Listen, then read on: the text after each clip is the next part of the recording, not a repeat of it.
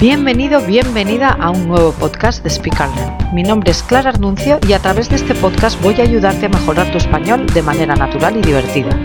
Recuerda que si nos escuchas desde nuestra web speakallearn.es, al finalizar el audio encontrarás la transcripción y algo de vocabulario que espero que te resulte muy útil. Bienvenido, bienvenida a un nuevo episodio del podcast de Speak Learn. Hoy os voy a enseñar distintas expresiones en español relacionadas con la comida o con la cocina. Dentro de la cultura española la comida es algo muy, muy, muy importante. La comida y todo lo que tiene relación con la comida, con cocinar. La comida mediterránea es muy famosa y la cocina. Y lo cierto es que mm, en la gran mayoría de países eh, mediterráneos la gente en su casa cocina bien. Es cierto que hay una calidad muy alta. Es algo que quizás está cambiando un poquito porque antes pues muchísimas mujeres no trabajaban fuera de casa y le podían dedicar toda la mañana o mucho tiempo a cocinar y eso es una tendencia que va cambiando, porque ahora un gran número de mujeres sí que trabajan fuera de casa y la realidad es que no tenemos tanto tiempo. Sin embargo, las tradiciones se mantienen y la realidad también es que el nivel de la cocina y de la comida en mi país, en España, es muy alto la gente en general cocina bien en su casa. Aunque, como os decía, es una tendencia que quizás está cambiando y cada vez hay más sitios donde puedes eh, adquirir o comprar comida cocinada, casera, y muchos sitios de comida, bueno, de comida rápida no tanto, ¿eh? pero, pero bueno, el caso es que es algo muy importante. De hecho, hay palabras en español que no existen en otros idiomas, como por ejemplo sobremesa cuando decimos sobremesa, es ese tiempo después de comer que estamos en torno a la mesa charlando, riendo, eh, compartiendo tiempo en familia o con los amigos. Es ya pues con, cuando has terminado de comer y, y llega el postre y te pones un licor, o una copa y el tiempo se alarga. No, te levantas corriendo a recoger la cocina y, la mesa, sino que te puedes pasar horas sin, que los platos se muevan de la mesa y estás eh, riéndote y compartiendo el momento con, con tu gente. Por supuesto, esos momentos de sobremesa no se pueden dar en el día a día, pero cuando hay una comida importante en familia, los fines de semana, es algo muy frecuente. Hay muchas expresiones en español que se utilizan en el día a día que tienen relación con la comida o, como os decía, con la cocina, con el cocinar. ¿Vale? Eh, no sé si me va a dar tiempo a enseñaros todas las que tenía pensadas. La verdad es que he hecho una selección, pero yo creo que hay más de 20 expresiones en español relacionadas con la comida o con la cocina. Entonces, bueno, no sé si lo haré en un solo episodio o quizás lo divido en dos para que no se os haga muy pesado, pero voy a intentar contaros las 10 que yo creo que más se, se utilizan. Vamos a ver si lo hago en un solo episodio o quizás lo divido en dos, ¿vale? Pero vamos con la primera. Cuando decimos me importa un pimiento o me importa un pepino. Yo creo que es más común me importa un pimiento. ¿Qué quiere decir me importa un pimiento? Eso es que no te importa nada, que no te interesa de lo que se está hablando. Me importa un pimiento, es como, eh, como no me importa nada lo que me estás contando. Eh, ¿De dónde viene esta, esta expresión en español? Bueno, por lo que he podido investigar, tiene su origen en la pintura del siglo XVII, cuando en España se empezaron a pintar los bodegones. ¿Qué es un bodegón? Bueno, un bodegón es una pintura de naturalezas muertas, o sea, no, no de seres en movimiento, sino pues un jarrón, un frutero, algo que tenía que ver con el hogar. En el siglo XVII es algo, era un tipo de pintura muy común cuando están con la pintura realista intentando copiar la realidad. Entonces, ¿qué es lo que pasa? Que el pimiento es, eh, tiene un color verde muy uniforme, no tiene distintos tonos, es brillante, pero es como bueno, como que no es muy complicado por lo visto de pintar. No es lo mismo que un limón o que una naranja, que tiene más texturas, que tiene una piel diferente, con más...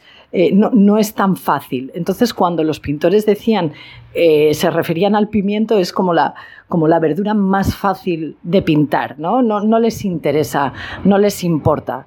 Entonces, poco a poco se empezó a utilizar en el lenguaje del día a día y se decía, me importa un pimiento, como que no me importa nada, no me resulta interesante.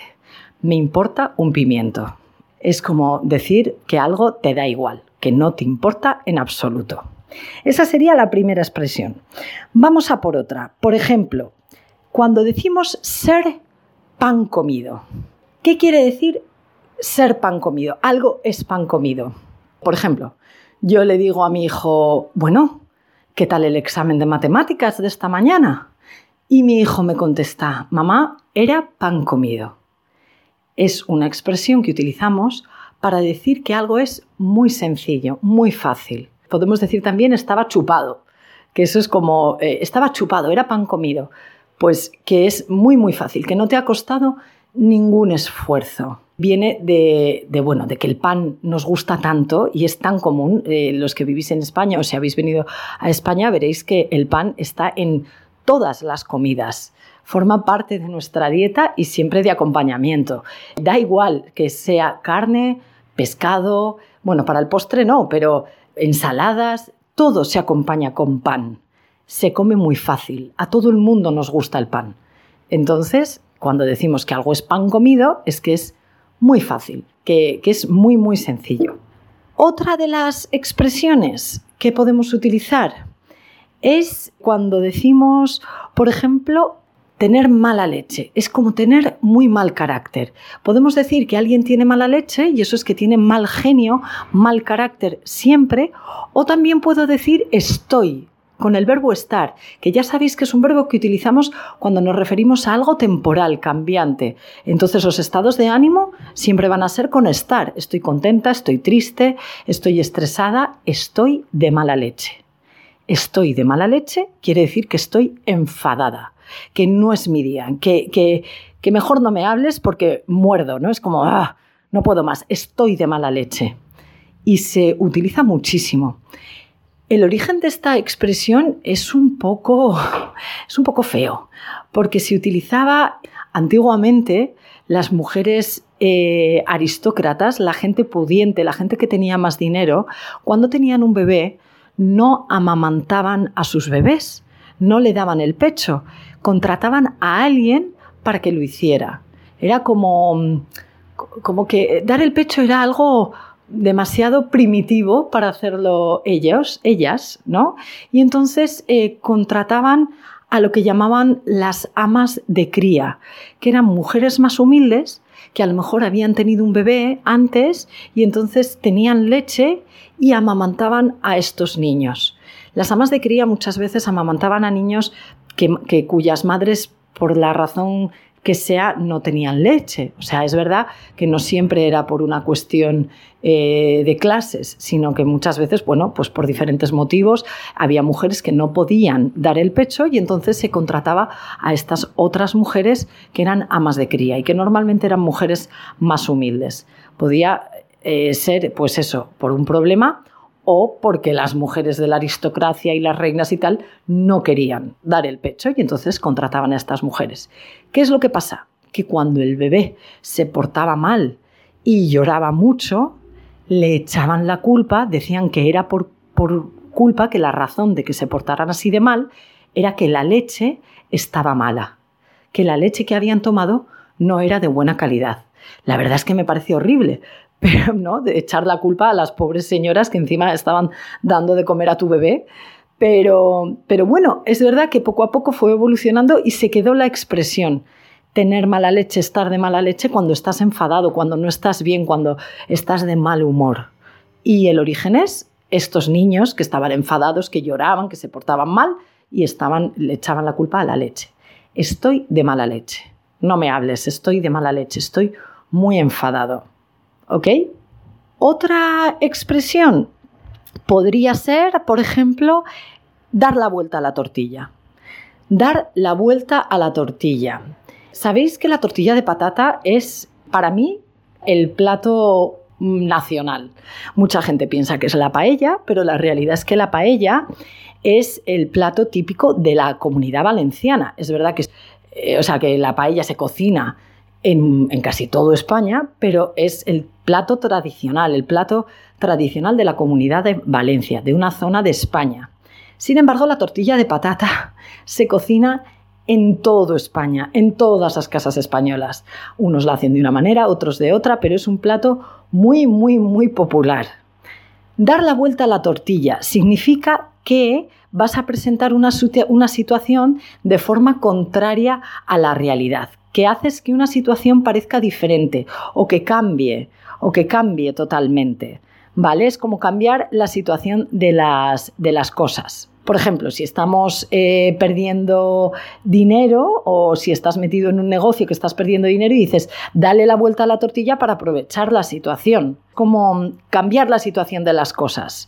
Sería como, si no ganas dinero, empezar a ganar dinero. Si estamos atravesando una mala situación con nuestra pareja, darle la vuelta a la tortilla sería intentar reconciliarte o intentar, intentar verlo de otra manera, ¿vale? Bueno, dale la vuelta a la tortilla. Es como, intenta verlo desde otro punto de vista, desde otra situación. Y el origen está en, la tortilla de patata, cuando le das la vuelta, que a veces es muy difícil y por un lado está hecha, cuando le das la vuelta, por un lado está cruda y por el otro lado está hecha. Es como, ¿Estás en una mala situación? Bueno, pues dale la vuelta a la tortilla, intenta cambiar las cosas o míralo desde otro punto de vista. Por ejemplo, ella siempre suspendía, pero un día eh, empezó a estudiar y en unas semanas le dio la vuelta a la tortilla. O, por ejemplo, si decimos el partido iba muy mal, el partido de fútbol, y un solo jugador fue capaz de darle la vuelta a la tortilla. Es decir, cambió el resultado del partido y, al y finalmente ganamos. No sé, se utiliza de manera coloquial y se utiliza muchísimo. Es una expresión muy común. Tenemos que darle la vuelta a la tortilla, tenemos que cambiar las cosas. Otra expresión, tener la sartén por el mango. La sartén es un utensilio de cocina que utilizamos para freír y para cocinar. En todas las cocinas hay una sartén. Cuando estás cocinando, la sartén quema. Y el mango es eh, lo que utilizamos para no quemarnos. Es esa parte de la sartén que no es de metal, que a veces es de, madera, por ejemplo, y que, que no, y que no quema. Cuando decimos que alguien tiene la sartén por el mango, lo que estamos diciendo es que tiene el control de la situación, que tiene el control. Imaginaros que, yo qué sé, tenemos un problema en la empresa, y tú estás discutiendo con alguien y tú dices, no te preocupes que seguro es que todo se arregla. Y puedes decir, y la, contestación es, bueno, se arreglará, no lo sé, porque mi jefe tiene la sartén por el mango. Quiere decir que en realidad es él el que tiene el control de la situación. Es él el que va a tomar las decisiones, el que va a mandar. Tener la sartén por el mango quiere decir que controlas, que tú eres el que va, el que va a hacer que las cosas sean de una determinada manera. O si estás en crisis y dices, eh, bueno, pero lo puedes solucionar, yo no tengo la sartén por el mango, no depende de mí. Si digo yo no tengo la sartén por el mango, quiere decir que yo no controlo la situación, que yo no puedo hacer nada, no controlo la situación, no depende de mí. Tener la sartén por el mango es también una expresión que utilizamos a menudo. Eh, llevamos ya unos minutos de, de capítulo, me ha quedado un poquito más largo quizás de lo normal, así que no voy a continuar.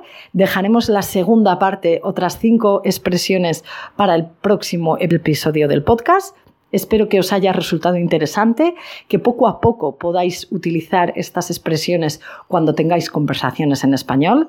Recuerda que si nos escuchas desde nuestra web al terminar el audio encontrarás la transcripción y algo de vocabulario. Y recuerda también que si quieres seguir aprendiendo español con nosotros, puedes hacerlo a través de nuestra newsletter que cada semana eh, mando material gratuito para que podáis seguir aprendiendo desde casa o bien apuntarte a nuestras clases online o presenciales si vives en Málaga. Solo tienes que registrarte en nuestra web también, speakandlearn.es, y os mandaremos toda la información. Sin más, me despido. Hasta dentro de dos semanas. Un abrazo. Nos vemos pronto. Adiós.